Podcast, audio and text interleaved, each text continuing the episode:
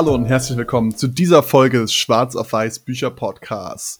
Heute präsentieren wir euch ein neues Format, nämlich die Highlight-Folgen unseres Podcasts. Und das sind die besten Folgen, die wir je hatten. Jetzt machen wir diesen ganzen Podcast schon relativ lange. Viele, viele von euch Hörern sind sehr treuer geben, hören jede Folge rein. Aber wenn ihr euch selber die Nase fasst, es ist halt doch ein Podcast, man vergisst immer wieder Sachen. Deswegen, auch wenn ihr die Folge schon mal gehört habt vor zwei Jahren, hört jetzt wieder in diese Best-of-Folge rein, holt euch das geballte Wissen wieder in euren Kopf zurück und damit würde ich sagen, lasst uns reinstarten. Let's go! Heute haben wir ein Buch mitgebracht und zwar das Buch When the Body Says No, The Cost of Hidden Stress von Gabor Mate. Und bevor wir in die Folge reinstarten, wie immer, schaut an unseren einzigen Patreon-Supporter. Also jetzt mal alle anderen außer Johnny, schämt euch. So auf patreon.com slash swpodcast gehen. Könnt ihr für 1 Euro könnt ihr ein Abonnement da lassen, äh, uns ein bisschen unterstützen hier. Hört ihr jedes Mal diesen Podcast hört, da wird es aber langsam mal Zeit, dass ihr auch da euch mal reinklickt. Aber natürlich an dich, Johnny, vielen, vielen Dank. Und damit rein in die Folge. Genau, ähm, ja, wenn der Körper Nein sagt, so fängt der Autor auch mehr oder weniger an. Gabo Mate selber ähm, Mediziner, auch Psychotherapeut und auch Hospizbegleiter. Wenn ihr nicht wisst, was das ist, könnt ihr auch noch mal in die letzte Folge kurz reinhören. Ähm, The End, da gehen wir so ein bisschen um, geht es ein bisschen um das Thema Tod und ähm, was kommt alles danach auf die Angehörigen zu. Aber ja, zu dieser Folge, also es ist sehr ähm, anekdotisch, muss man vorweg einfach mal sagen. Also er, er erzählt sehr viel aus seiner gelebten Praxis als Psychotherapeut und Arzt. Es ist auch schon etwas älter, es ist von Anfang der 2000er Jahre. Und ähm, jetzt gerade in der heutigen Zeit, wo man immer mehr auch dieses, diese mental, diesen mentalen Gesundheitsaspekt im Kopf hat, ähm, gerade im beruflichen Kontext auch, eigentlich aktueller denn je. Weil es geht darum, was ihr eurem Körper antut, wenn er ihm große Mengen von Stress zuführt. Und ähm, es ist deshalb sehr anekdotisch aufgebaut, weil auch die einzelnen Krankheiten, die er bespricht in dem Buch, sind ähm, von einer Vielzahl von Faktoren beeinflusst. Das heißt zum Beispiel, wenn er davon spricht, ähm, von einer Autoimmun Autoimmunerkrankung, wie zum Beispiel ALS, ähm, was ja auch der bekannte Stephen Hawking hatte bis zu seinem Tod. Schon eine Folge mal über ein Buch. genau, haben wir auch schon zwei Folgen über, zu dem guten Mann, glaube ich. Ähm, aber äh, worunter er auch quasi gelitten hat, ähm, da, da spielen halt eine Vielzahl von Faktoren mit rein und er sieht halt als Hauptfaktor oder als einen Mitauslöser dieser Krankheiten, weil es gibt auch Menschen, die diese Gene in sich tragen, die zum Beispiel dann nicht, bei denen die Krankheit dann nicht ausbricht. Er sieht einen Hauptauslöser dabei eben den Stress. Und für viele der einzelnen Krankheiten, die er beschreibt im Buch, es sind so, ich glaube, fast äh, zehn Krankheiten, verschiedene Autoimmunerkrankungen oder zum Beispiel auch Asthma, ähm, beschreibt er so ein bisschen die Pathologie und ein bisschen die Vorgeschichte seiner Patienten jetzt, die er betreut hat, aber auch ähm, teilweise klinische Studien, die seine These untermauern, wo ich zum Beispiel aber sagen muss, dass es großteils, ähm, Simon wird mir da wahrscheinlich zustimmen, eine sehr kleine Kontrollgruppe war. Also wir reden hier von, weiß ich nicht, 100, 200 Leuten oder so oder noch kleinere Gruppen, die bei diesen Studien beobachtet wurden. Ähm, woraus sich jetzt nicht eindeutig eine, eine Aussage treffen lässt, ob das, was er sagt, auch wirklich Hand und Fuß hat. Ja. Ja, aber was ich wichtig finde, ist auch, damit startet er ein bisschen das Buch ein. Also erstens, obwohl das Buch sehr anekdotisch ist, differenziert er das und sagt, hey, ich weiß das so, also für alle, die das hier lesen, so, ich weiß, ich werde hier anekdotisch schreiben, weil ich finde, man muss den Menschen als Ganzes betrachten und auch irgendwie so eben das Buch, mittlerweile ist es 20 Jahre alt, aber sind wir da, glaube ich, auch ein gutes Stück weiter, aber was er quasi auch mit anteasert und auch irgendwie auf, aufbricht, zum Beispiel das Aufkommen von neuen Unterdisziplinen innerhalb der Psychologie, zum Beispiel hier auch die Psychoneuroimmun-Endokronologie, ähm, wo es zum Beispiel darum geht zu sagen, Zungenbrecher.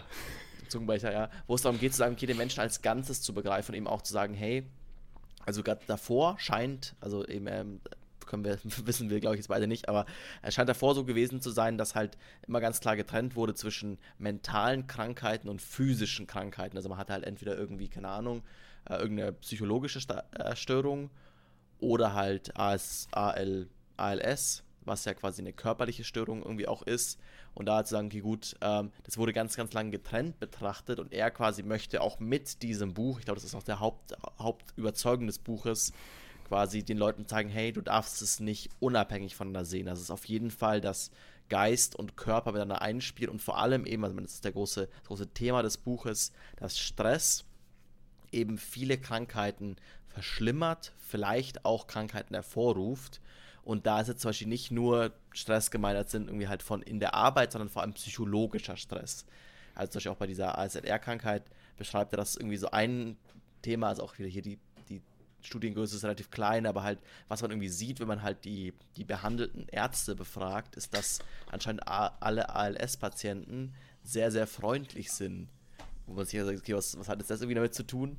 aber halt quasi er das dann darauf zurückführt oder quasi auf den äh, auf den Punkt bringt, sagt, ja, das liegt daran, gar nicht mal Freundlichkeit per se, sondern dass die Leute quasi äh, von ihrer Kindheit auf an ähm, gelernt haben, dass sie äh, gut sein müssen, dass sie quasi das gute Kind sein müssen und quasi dadurch auch viel in sich reinfressen, Konflikte quasi nicht angehen und auch das Stress erzeugt. Also wir reden hier nicht nur von akutem Stress, also ganz ursprünglich quasi von ich laufe von dem Löwen weg, oder was wir jetzt immer in der aktuellen Zeit aber haben, okay, mit irgendwie, ich bin in der Arbeit und habe dann da irgendwie Stress, sondern eben auch Stress, der durch, der unterbewusst aus der Kindheit kommt. Also so da eigentlich zwei der Konzepte, die es einfach chronologisch nach diesem Buch viel häufiger auch noch gab. Also eben gerade diesen Punkt auch, keine Ahnung, das, das Kind in dem muss Heimat finden und irgendwie also diese verschiedensten Bücher, die es halt viel gibt, aus, okay, man nimmt viel aus der Kindheit mit, ähm, aber dass man den Menschen eben als Ganzes betrachtet. Das fand ich einen sehr wichtigen, sehr interessanten Punkt ähm, das sozusagen, und dann geht er quasi nach und nach verschiedenste Krankheiten in dem Buch durch,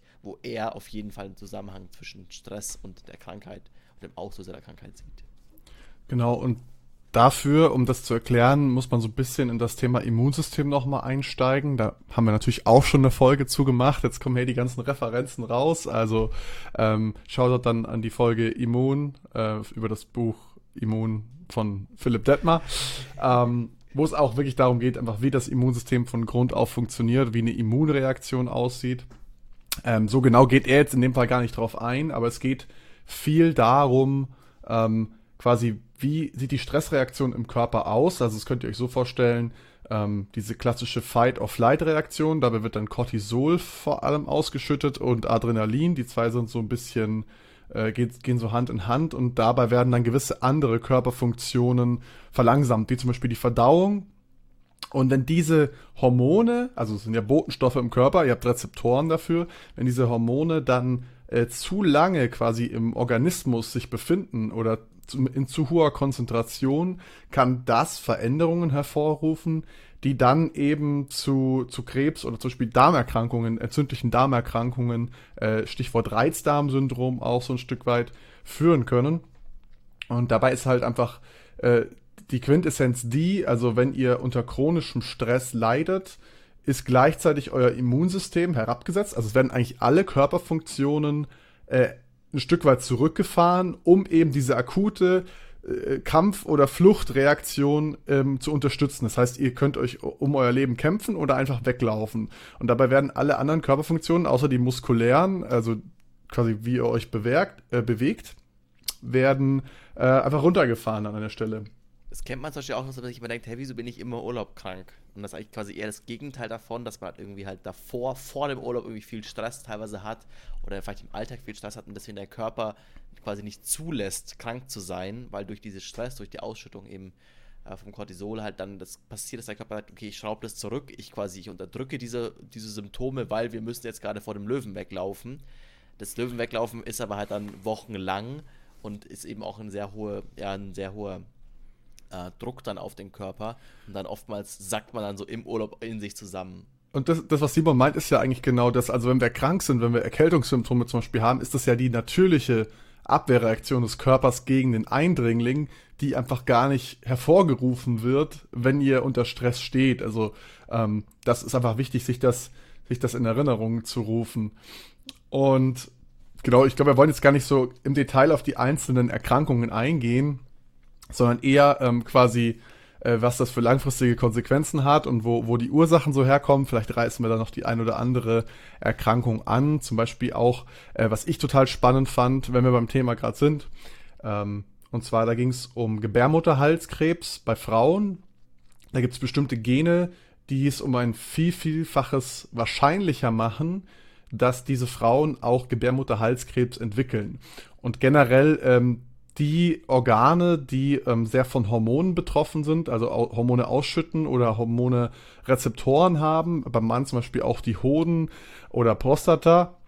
Ähm, bei Frauen eben vor allem Brust, äh, Brust, Brüste, also Brustthema Brustkrebs, ähm, Eierstöcke und äh, die Gebärmutter.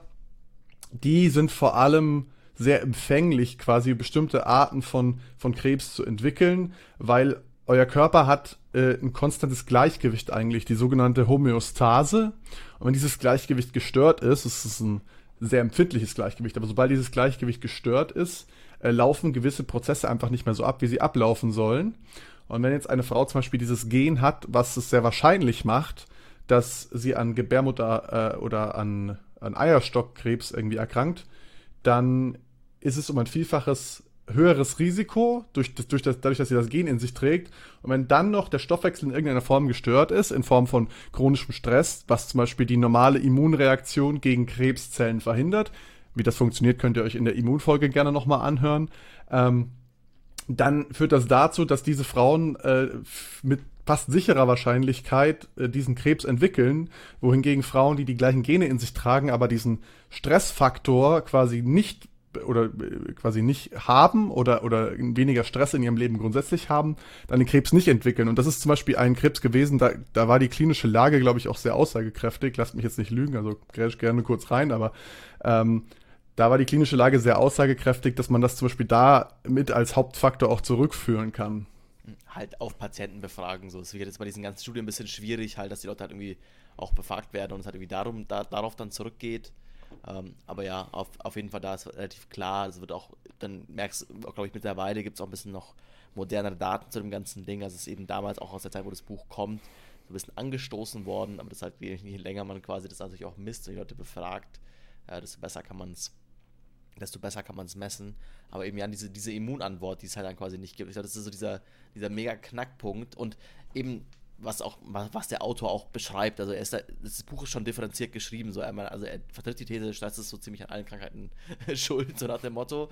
Aber auch erklärt auch, ja, eben, wir wissen hier, das ist eine kleine Sample Size und eben auch sagen, okay, es gibt genauso Leute, die, also mit solche auf das Beispiel rauchen, so die ihr ganzes Leben lang rauchen und keinen Lungenkrebs bekommen. Und es gibt welche, die mehr gesund bekommen Lungenkrebs. Also das halt schon immer noch die Genetik ein wichtiger, wichtiger Punkt ist. Aber wenn es dir quasi schon auferlegt ist genetisch, dass dann Stress quasi nochmal einen großen Zusatz negativen Effekt bringt. Und ich finde, das sollte man sich so ein bisschen im Kopf behalten, dass man wieder vorbelastet ist, ähm, dass man es damit erklären kann. Also es ist nicht so, dass jemand, der sonst gar keine genetische Veranlagung hat, Brustkrebs zu bekommen, auf einmal durch viel Stress dann Brustkrebs hat.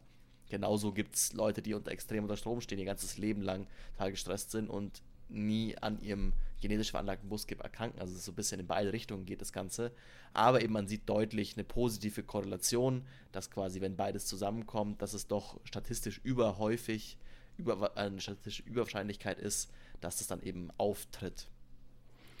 Und was ich noch ziemlich krass fand, war irgendwie so dieses Ding, ähm, wo es dann um so die Psychologie und die Charaktereigenschaften der, der Patienten an sich ging, weil sich da gewisse Muster einfach auch wiederfinden, äh, gewisse Verhaltensmuster, die teilweise auch aus der Kindheit schon kommen oder sehr, sehr häufig eigentlich aus der Kindheit kommen.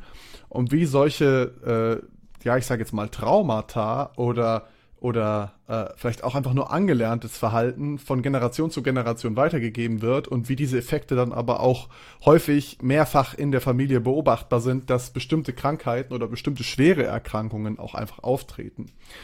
Und eins davon zum Beispiel ist so dieses ähm, nicht Nein sagen zu können, sich immer zu viel aufzubürden, ähm, das Gefühl zu haben, man ist nur was wert, wenn man was leistet quasi. Also wenn man nichts tut, dann ist man nichts wert für die Gesellschaft, für sich selbst. Also ähm, das ist so ein angeleitetes Verhaltensmuster aus der Kindheit, was auch sehr oft in dem Buch vorkommt bei den Patienten, äh, die er beschreibt oder die er auch betreut hat, äh, wo dann bestimmte Krankheiten eben auftreten. Ob das jetzt ALS ist, ob das Multiple Sklerose ist oder äh, eben zum Beispiel Gebärmutterhalskrebs. Das sind oft auch Frauen natürlich.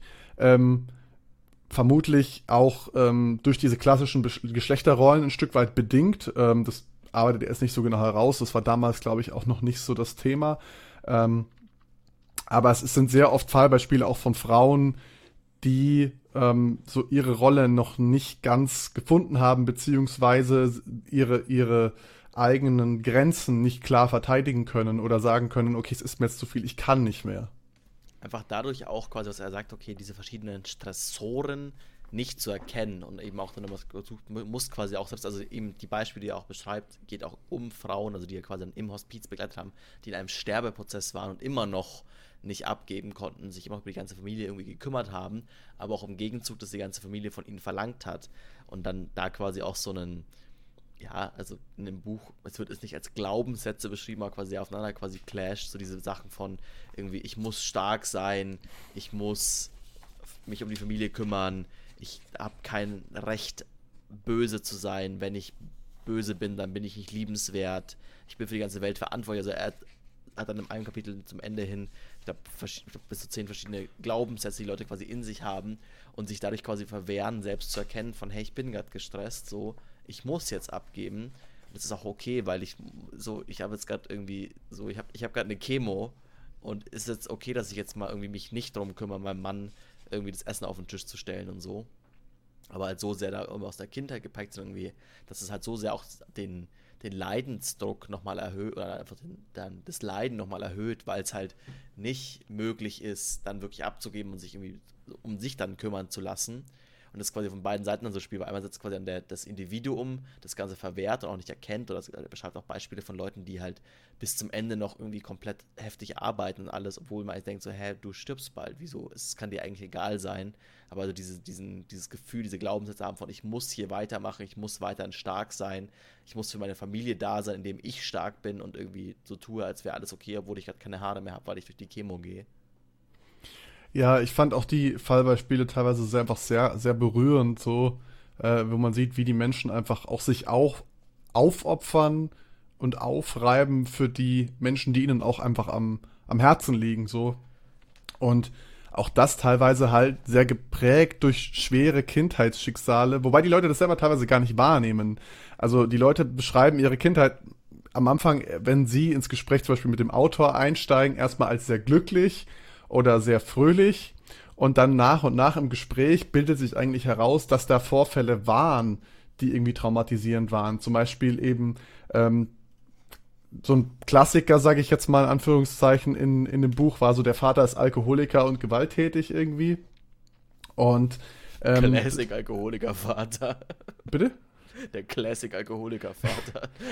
nee, aber halt, also als Fallbeispiel in dem Buch kommt das halt immer wieder vor und ähm, und dann gewalttätig oder, oder quasi sehr ähm, cholerisch, nicht unbedingt nur, also ähm, körperlich gewalttätig, sondern vielleicht auch äh, emotional, verbal gewalttätig. Und ähm, quasi das Kind versucht eigentlich nur zu vermeiden, den Vater irgendwie zu provozieren, weil es Angst hat, eben dann keine Liebe oder Zuneigung oder Nähe mehr zu bekommen. Und dabei bilden sich halt so Muster heraus, wo zum Beispiel auch ähm, der eigene Ärger sehr stark unterdrückt wird vor allem Ärger ist so ein Thema, das, das fand ich auch total krass. Also, äh, was wir eigentlich als Wut oder Ärger wahrnehmen, ist eigentlich zu einem großen Teil Angst oder Anxiety, dass die Liebe oder Zuneigung von dem Menschen, dem wir den Ärger gegenüber verspüren oder zeigen wollen, nicht mehr erhalten. Also zum Beispiel unser, unser Puls wird schneller, unsere Atmung wird kürzer, ähm, wir, wir tun uns schwerer, irgendwie Sätze zu formulieren. Wir haben eigentlich eine klassische Stressreaktion, wenn wir wütend werden. Und ähm, das fand ich eigentlich total spannend. So dieses, dieses echte Wut oder, oder echter Ärger ist eigentlich das komplette Gegenteil. Eure Muskeln entspannen sich, ihr sprecht mit tieferer Stimme, ihr sprecht aus dem Bauchraum heraus und ihr werdet nicht unbedingt laut, aber ihr habt eine Bestimmtheit einfach ähm, in der Art und in der Sache, aber gleichzeitig eine ruhige ähm, Art von Gelassenheit. Das ist eigentlich echte, echte Wut oder beziehungsweise echter Ärger. Also äh, Angriness ähm, im Buch, ich habe es auf Englisch gelesen. Äh, ich will, könnt ihr euch jetzt aussuchen, was die bessere Übersetzung dafür ist, aber ähm, oder Anger. Und das ist eigentlich das, was wir verspüren sollten, aber nicht können, weil wir uns Verhalten antrainiert haben, eben zum Beispiel um unsere Eltern oder andere Menschen in unserem Umfeld ähm, nicht zu verärgern oder von uns zu stoßen, weil wir Angst haben, dass sie uns dann keine Zuneigung mehr geben. So, das ist eigentlich nur angelerntes Verhalten was ja an sich auch Sinn macht, weil ich meine, man sich überlegt, okay, quasi als Kind muss man ja auch, man auch wieder hier wissen, auf Primaten irgendwie zurückgehen, aber oder auf sehr frühe Zivilisationen so. Ja, wenn du halt dann von deinen Eltern ausgesetzt bist, bist du halt tot. So, also es ist irgendwie, also es war sehr sinnvoll, dass die Kinder sich quasi immer sehr danach irgendwie bemüht sind, den Eltern zu gefallen in verschiedensten Szenarien und so, aber halt dann das einfach auch dann über das Leben hinweg quasi versteckte Stresssymptome erzeugen kann, weil man halt irgendwie dann auch in anderen Situationen immer noch versucht, irgendwie zu gefallen, nicht auf sich hört, nicht für sich einsteht und dann da irgendwie halt irgendwie Probleme mit entstehen. Aber ja, das ist so ein bisschen, also auch, ich glaube, gerade zum Ende des Buchs eigentlich ganz interessante Ansätze, und sagen, okay, gut, was, wo erkennt man sich vielleicht selber auch ein bisschen? Also ich glaube, es hat jeder so ein bisschen, dass man sich in einen von diesen paar Glaubenssätzen irgendwie wiedererkennt, weil, ah ja, okay, gut, das ist das, wo ich, wo ich mich im Alltag stresse, das ist auf jeden Fall sehr interessant, sich anzuschauen. Aber einfach auch so dieses, diese ganze Anzahl an Beispielen, an Krankheiten, die genannt werden, die alle sehr schlimm sind, eigentlich alle quasi am Ende zum Tod führen, äh, meistens nicht groß geheilt werden können und dass er sagt, okay, da ist also dieser Punkt von, okay, das kann man irgendwie vorbeugen, Anführungszeichen, beziehungsweise andersrum, wenn man nichts dagegen macht, dann erhöht man die Wahrscheinlichkeit, an diesen Krankheiten zu erkranken, wenn man eine Vorbelastung hat, indem man halt versucht, versteckten Stress und offenen Stress im Leben zu vermeiden. Und was ich auch noch spannend fand, war eben, was wir schon ein bisschen angeteasert haben, dieses, es wird von den Eltern weitergegeben, aber die Eltern sind gar nicht unbedingt schuld, weil in 99,99% der Fällen ähm, lieben Eltern ihre Kinder bedingungslos. Das Problem liegt meistens eher in der Kommunikation zwischen El Eltern und Kind, weil die Eltern können das offensichtlich, wenn so Verhalten zum Beispiel auftritt, äh, nicht so kommunizieren, dass das Kind das versteht. Auch wenn du wütend bist, liebe ich dich immer noch bedingungslos. Mir gefällt zwar nicht, wenn du wütend bist, aber trotzdem liebe ich dich immer noch so. Und dass es eigentlich ein intergenerationelles Problem ist. Also nicht nur, weil unsere Eltern das uns weitergeben, uns jetzt äh, Simon und mir im Speziellen so, aber deren Eltern das denen nicht weitergegeben haben. Und da, dazu gehört zum Beispiel auch ähm, die emotionalen Bedürfnisse auf des Kindes einzugehen und zu verstehen. Und wenn unsere Eltern das nicht selber bekommen haben, können die das auch nicht an uns weitergeben. Und ähm, so gesehen ist es so ein Pattern, was sich einfach durch viele, viele Generationen hindurchziehen kann und dann auch frühkindlichen Stress schon auslösen kann. Ähm, die Glaubenssätze, die Simon gerade schon angesprochen hat, die würde ich eigentlich auch einfach nochmal gerne kurz ein bisschen rezitieren. Ähm, das sind nämlich nur sieben Stück und der erste davon ist, ich muss stark sein. Und das Problem ist dabei eigentlich meistens nicht, dass wir äh, nicht die Stärke haben, sondern dass wir Ansprüche an uns selber haben, die einfach unmöglich hoch zu erfüllen sind. Also egal, was, was genau das Problem ist, eigentlich sind unsere Ansprüche an uns immer dann höher als dieses Bedürfnis, okay, ich muss das schaffen, ich muss das alleine schaffen, ich muss stark sein.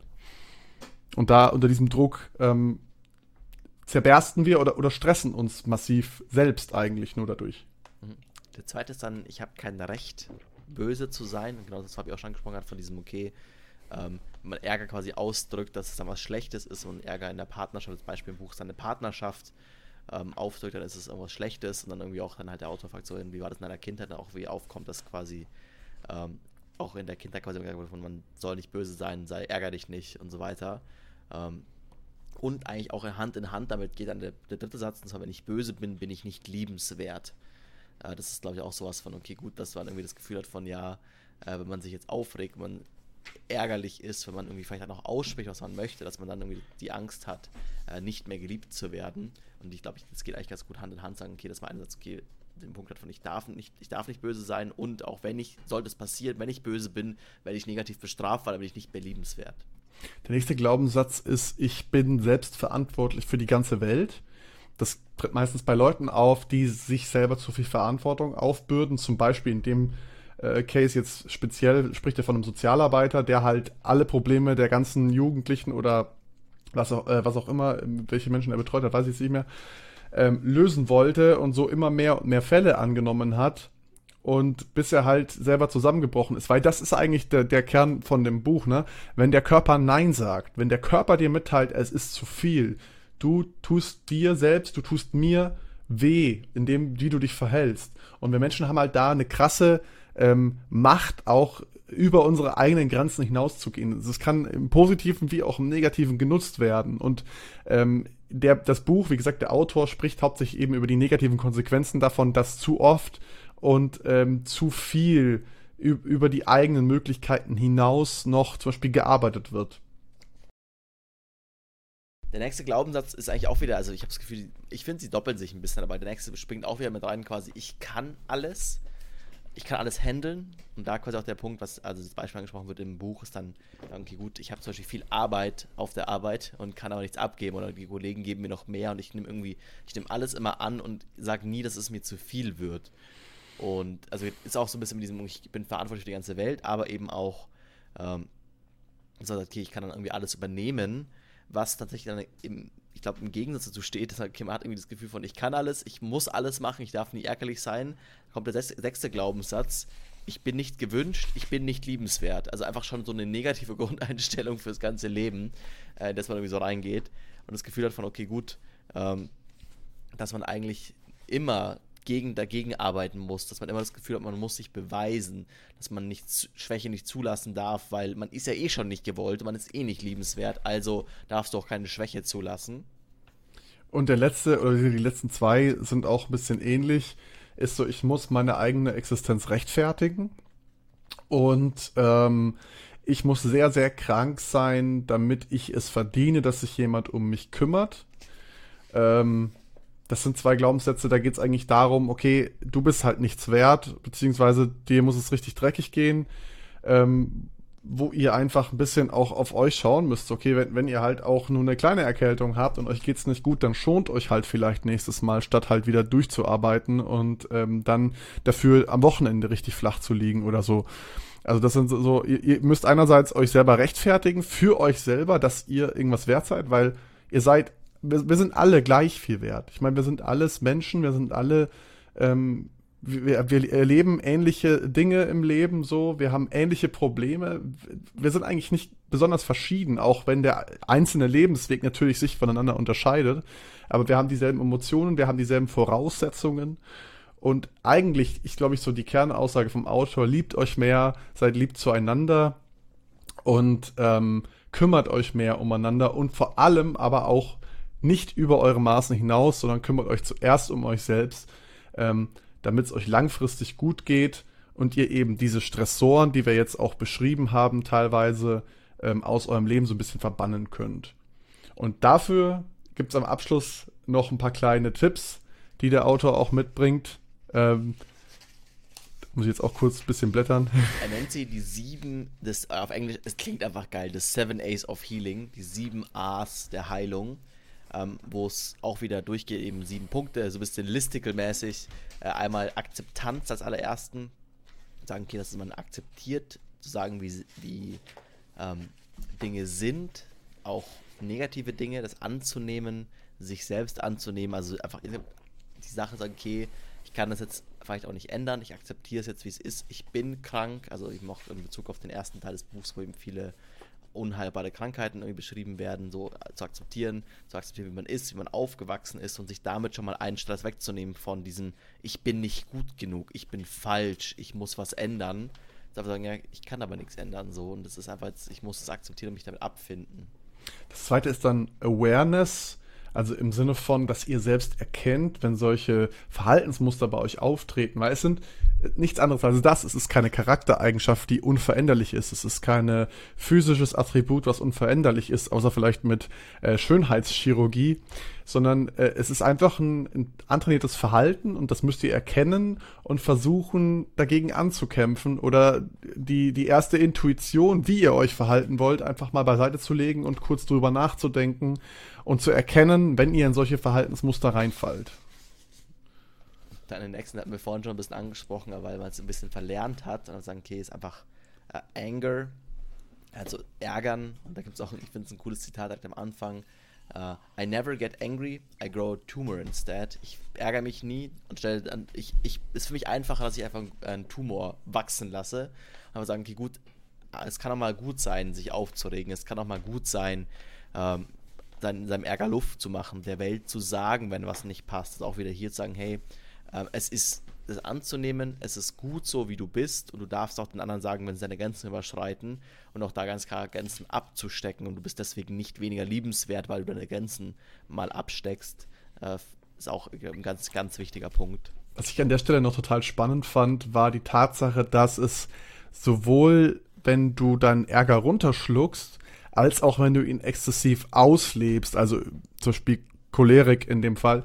Ähm, also beide, beide Seiten sind eigentlich schlecht für den Organismus, weil in beiden Fällen hat das eine Art Stressantwort vom Körper zur Folge.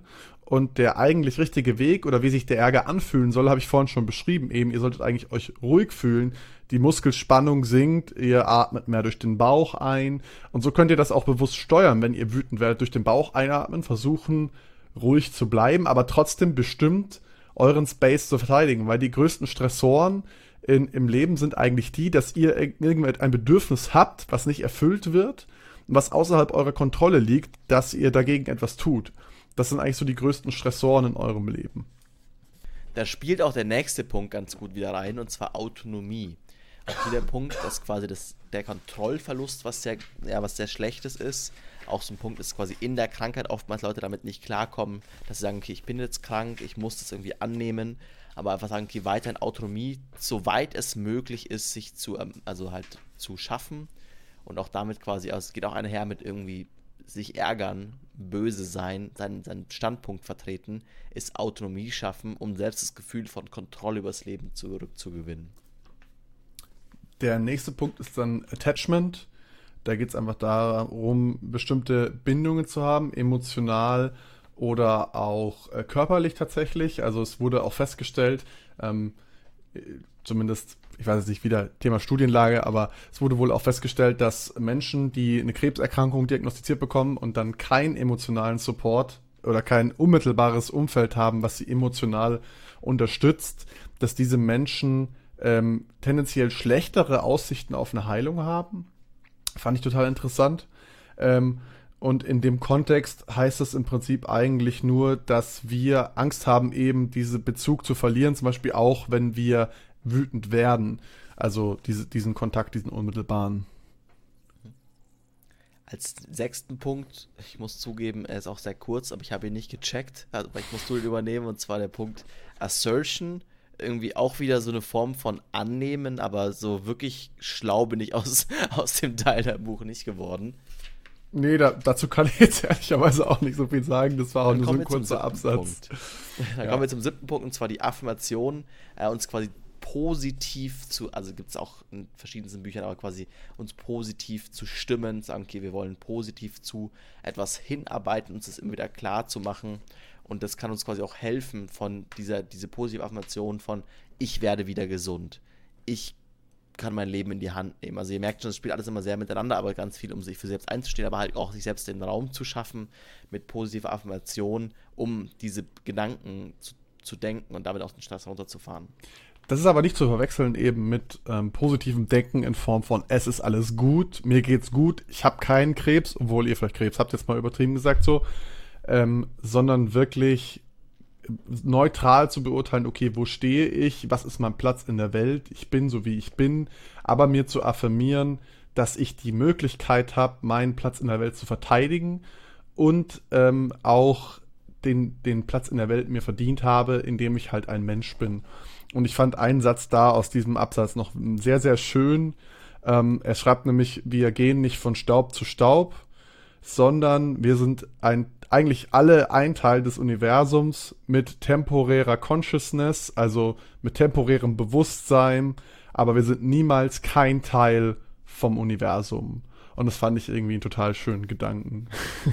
Amen. Amen. Genau. Also quasi, um das Buch nochmal kurz zusammenzufassen, die wichtigsten drei Säulen der Gesundheit sind zum einen euer Körper natürlich, körperliche Gesundheit, körperliche Unversehrtheit. Dazu gehört natürlich auch ähm, möglichst so Risikofaktoren wie Übergewicht oder Rauchen oder so zu vermeiden. Aber genauso ein wichtiger Faktor ist die Psyche. Eure Emotionen zum Beispiel haben massiven Einfluss eben auf Stoffwechselvorgänge, ja, also Thema zum Beispiel Reizdarmsyndrom oder ähm, Allergien, Asthma. Ähm, es zieht sich eigentlich komplett durch den ganzen Körper, was ihr mit Emotionen auslösen könnt. Und zum Beispiel Weinen, ganz interessant, ähm, ist jetzt zwar nicht aus dem Buch, aber einfach mal noch ein Fun Fact für euch. Weinen reduziert die äh, Ausschüttung von Cortisol oder hemmt die Ausschüttung eben von diesem Stresshormon. Das heißt, Weinen reduziert aktiv euren körperlichen Stress. Das heißt, wenn ihr das nächste Mal irgendwie das Gefühl habt zu weinen, unterdrückt es doch nicht einfach, sondern lasst es einfach raus und dann geht es euch danach auch hoffentlich wieder besser. Ähm, und damit entlassen wir euch jetzt in die nächsten zwei Wochen. Vielen Dank fürs Zuhören. Die Bewertung findet ihr wie immer in den Show Notes. Simon hat noch ein paar letzte Worte für euch. Macht's gut. Genau, ganz wichtig auch, die Shownotes gibt es auch unter www.swpodcast.de, könntet ihr sie auch finden. Und sonst, egal wo ihr gerade seid, äh, eine Sache, wie ihr natürlich in eurem Leben Stress weiter und weiter vermindern könnt, ist Wissen, mehr Wissen über tolle Bücher und das bekommt ihr am besten, wenn ihr diesen Podcast hier abonniert. Das könnt ihr eigentlich überall machen, wo ihr diesen Podcast gerade hört. Das könnt ihr auf Spotify machen, auf YouTube, auf iTunes, egal wo ihr seid. Äh, und manchmal muss man dann noch so eine Glocke anklingeln. Das wisst ihr dann schon selber, wie man es irgendwie macht. Aber das hilft dann euch, dass ihr die neuesten Folgen bekommt alle zwei Wochen und uns, weil es noch ein bisschen mehr Leuten angezeigt wird an, anhand des tollen Algorithmus, was die jeweilige Plattform da benutzt. Aber da würde uns dann unterstützen, wenn ihr sagt, ihr wollt den nächsten Schritt noch gehen. Ich habe es auch schon im Intro erwähnt, äh, würden wir uns sehr freuen, wenn ihr mal auf patreon.com slash swpodcast vorbeischaut und da vielleicht ein kleines Abo mit da lasst, denn das hilft uns dann auch, dass wir die Bücher, die wir hier für jede Woche auch kaufen und die ganze Software so ein bisschen finanzieren. Und sonst vielen Dank fürs Zuhören und tolle zwei Wochen. Bis dann. Tschö.